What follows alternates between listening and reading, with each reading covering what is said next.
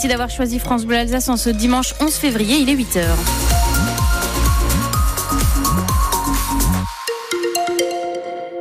Du gris, du gris, encore du gris, quelques averses et des pluies plus soutenues. C'est le programme de cet après-midi en Alsace. On fait le point un peu plus précisément sur la météo d'ici quelques petites minutes. N'hésitez pas à euh, commenter notre page Facebook pour nous dire quel temps il fait chez vous. On vous lit jusqu'à 9h.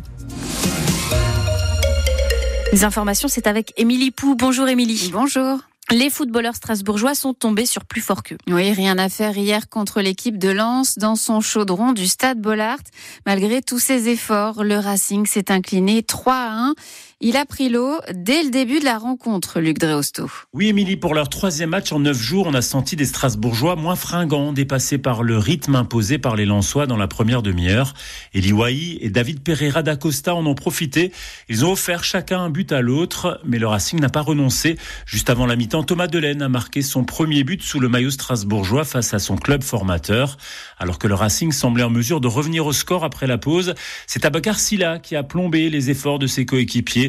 Sur une ouverture en profondeur, le défenseur a raté son dégagement et offert le troisième but à Florian Sotoka. Dans la foulée, Marvin Senaya a été malchanceux. Le poteau a repoussé le ballon sur une reprise de la tête. Le Racing a tiré deux fois plus au but que son adversaire, mais son début de match raté et une grossière erreur lui coûte une deuxième défaite consécutive. S'il a tout gagné en Coupe de France, il n'a pris que deux points en quatre rencontres de Ligue 1 en 2024. Il lui faudra rapidement renouer avec le succès, sous peine de regarder à nouveau vers le bas du classement. Pour l'instant, le Racing pointe à la dixième place de la Ligue 1. Il rejoue dimanche prochain face à Lorient à la Méno. Hier soir, le PSG s'est imposé sur le même score, 3 à 1 face à Lille. En rugby, ça va un peu mieux pour le 15 de France. Pour euh, leur deuxième match du tournoi Destination, les Bleus l'ont emporté 20 à 16 contre l'Écosse. La SIG, elle, garde espoir. Elle peut encore se qualifier pour les playoffs après sa victoire hier soir contre Cholet. Courte victoire, 79 à 76, mais qui permet aux basketteurs strasbourgeois de remonter à la huitième place de Betclic Elite. Encore un séisme dans la région. Un tremblement de terre de 3,6 sur l'échelle de Richter, dont l'épicentre se situe près de Vesoul. Il a été ressenti jusque dans le sud de l'Alsace, surtout dans l'agglomération de Mulhouse et dans le massif des Ballons des Vosges. Il n'y a eu aucun blessé. Entre 250 et 500 personnes ont manifesté une nouvelle fois à Strasbourg hier, toujours pour demander un cessez-le-feu dans la bande de Gaza. Perrine Holf est porte-parole du collectif judéo-arabe et citoyen pour la Palestine. Nous sommes horrifiés, horrifiés de cette situation où il y a un, génocide qui se passe devant nos yeux et il y a des milliers d'enfants qui ont été euh, tués il y a des enfants, des bébés qui meurent de faim et de froid euh, actuellement. Et là, euh, Israël a annoncé une offensive sur Rafah où Israël même a envoyé tous les Palestiniens restants. C'est effroyable. Je veux dire, euh, moi-même euh, qui suis d'origine juive et qui ai donc une bonne connaissance de tout ce qui s'est passé par mes parents, ma famille, etc. Ce génocide-là, il se passe devant nos yeux. Tout le monde est au courant et le voit et les gouvernements ne font rien. Je, je n'ai pas de mots. Perrine Holf, porte-parole du collectif judéo-arabe et citoyen pour la Palestine. La communauté juive se mobilise elle aussi. Un rassemblement est prévu à 17h, à partir de 17h, place de la République à Strasbourg. Il se rendra ensuite devant la grande synagogue.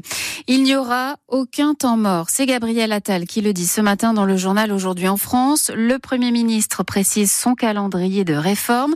Première urgence, le projet de loi sur l'agriculture présenté d'ici trois semaines.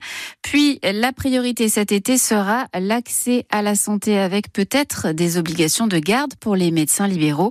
À l'automne, Gabriel Attal veut une nouvelle réforme du marché du travail et une généralisation progressive des 15 heures d'activité pour les allocataires du RSA. Elle s'appelle Rosabus et elle roule depuis une semaine à Rosheim. Deux petites navettes électriques conçues en priorité pour les personnes handicapées mais ouvertes à tous et gratuites.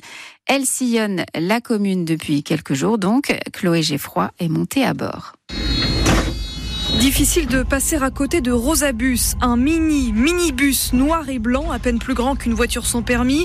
Clémence est au collège à Rosheim et grâce à la navette, elle gagne 25 minutes sur sa pause déjeuner. J'ai découvert que ça allait jusqu'à chez moi, donc je le prends des fois le midi pour rentrer. Et ça m'évite euh, des fois de prendre le vélo le matin euh, parce que c'est pas toujours très pratique. 14 personnes maximum peuvent monter à bord. Debout, il y a aussi 4 places assises. Les deux navettes proposent deux circuits différents. Un qui relie le centre-ville à la gare, un autre qui traverse tout le centre-ville. Claire et Pascal ont hâte de tester. Si l'un il prend la voiture et que l'autre va aller à la gare, ça permet de prendre la navette qui est juste s'arrête à deux pas de chez nous et d'aller à la gare tranquillement. Comme ça, pas de dispute, chacun va où il veut. Chacun a son, sa voiture de déplacement, on va dire. La gare de Rosheim qui est très éloignée du centre, surtout pour les personnes âgées et handicapées, il faut marcher environ 30 minutes. Et c'est pour répondre à cette problématique que Rosabus est en service. Michel Air, le maire de la ville. J'espère que ça va aussi profiter à l'hôpital Saint-Jacques de Rosheim pour leurs résidents qui puissent euh, découvrir ou aller plus facilement au centre-ville. Pour le moment, 80 personnes utilisent ce moyen de transport chaque jour, moyen de transport en phase d'expérimentation pendant six mois. Rosheim est la seconde ville alsacienne à se doter de Rosabus après Saverne. Et puis attention aux arnaques.